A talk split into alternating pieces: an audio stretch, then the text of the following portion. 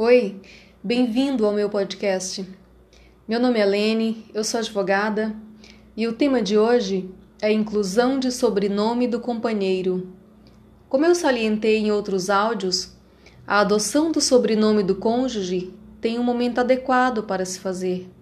É no processo de habilitação para o casamento.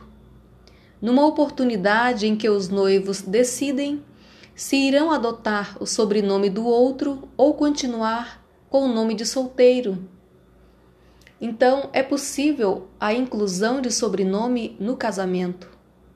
E na união estável, também cabe essa inclusão? A resposta é sim. Mas antes, quais as características de uma união estável?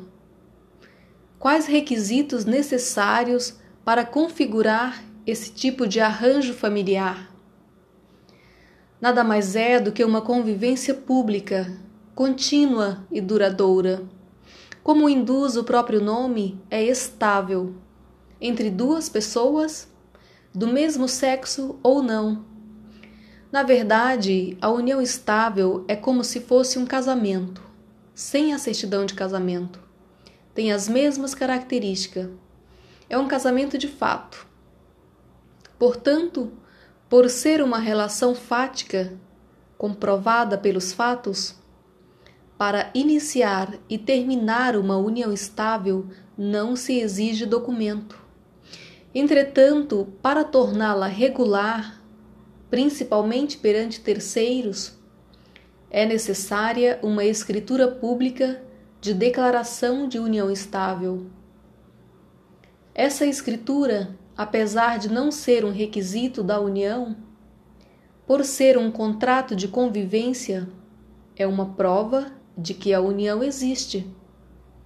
Em resumo, a declaração é somente um instrumento público para regularizar a convivência entre o casal. E no Brasil, a primeira lei a reconhecer direitos de pessoas em união estável, direitos de companheiros, foi o Decreto 2681 de 1912. Esse decreto regulava os danos pessoais e materiais ocorridos no transporte das estradas de ferro em caso de morte de passageiro, era previsto uma indenização para os filhos e a companheira. Depois teve o Código Civil e diversas outras leis da época regulando direitos de companheira. Hoje, a Constituição Federal vigente reconhece a união estável como entidade familiar, a garantir tratamento isonômico tratamento igual entre o casamento e a união estável.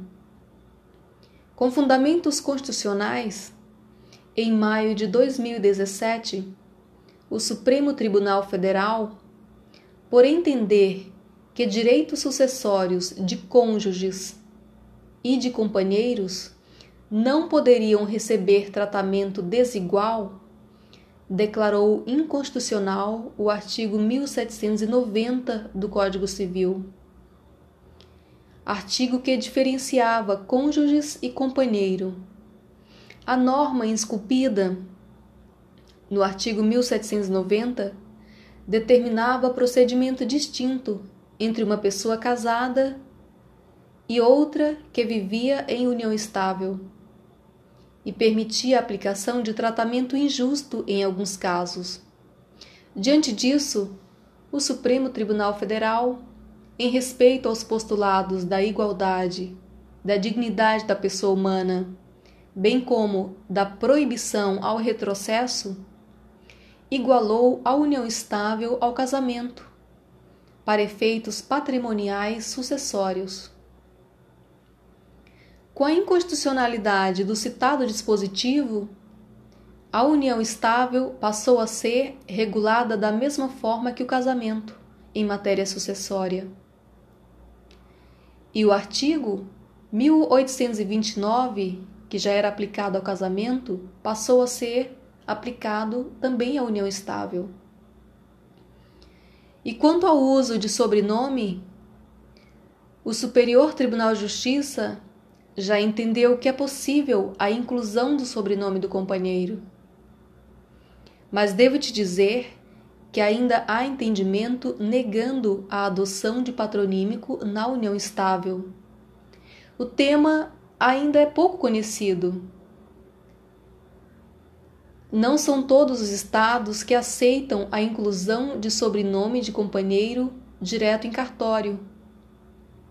Mas hoje, em 2019, diante da igualdade entre casamento e união estável em muitos aspectos jurídicos, tem corregedorias de tribunais de justiça de alguns estados orientando os cartórios a fazerem o acréscimo do patronímico dos companheiros no momento em que declarar a união estável. Então é possível. Obrigada.